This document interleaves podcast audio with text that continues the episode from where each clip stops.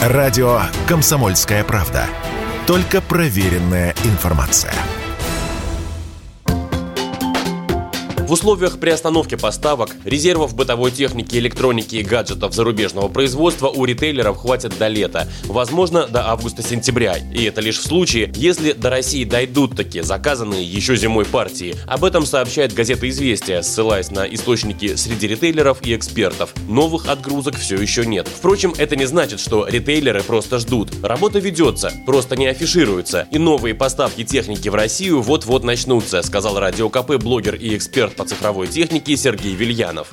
Работа идет, она очень такая непубличная для того, чтобы никто не спугнул но то, что эта работа идет и, в общем-то, она находится уже на финальной стадии, это вполне очевидно, потому что, по моим, опять-таки, данным, первые поставки ритейлеры ожидают по новым схемам, по новым путям, они ожидают где-то в конце апреля, в начале мая. Речь идет именно о вполне официальных поставках с тем или иным участием российских представительств, но уже там через другие дороги, то есть там часто упоминается Узбекистан, Казахстан, Армения. Степень э, участия э, там, официальных российских представительств, она не афишируется, то есть наружу об этом никто не говорит, потому что многие э, представительства, которые заявили об уходе там, на уровне европейской, допустим, штаб-квартиры, они прекрасно продолжают работать, просто не палятся.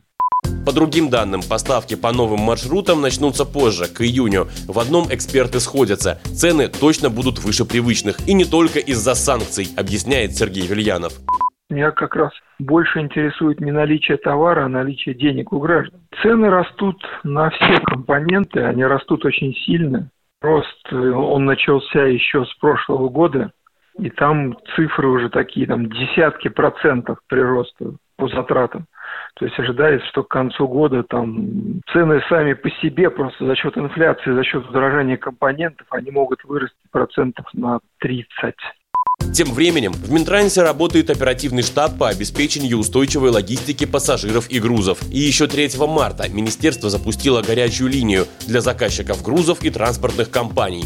По ней они могут связаться с оперативным ситуационным центром по обеспечению транспортной логистики. Василий Кондрашов, Радио КП. Чтобы получать еще больше информации и эксклюзивных материалов, присоединяйтесь к радио «Комсомольская правда» в соцсетях.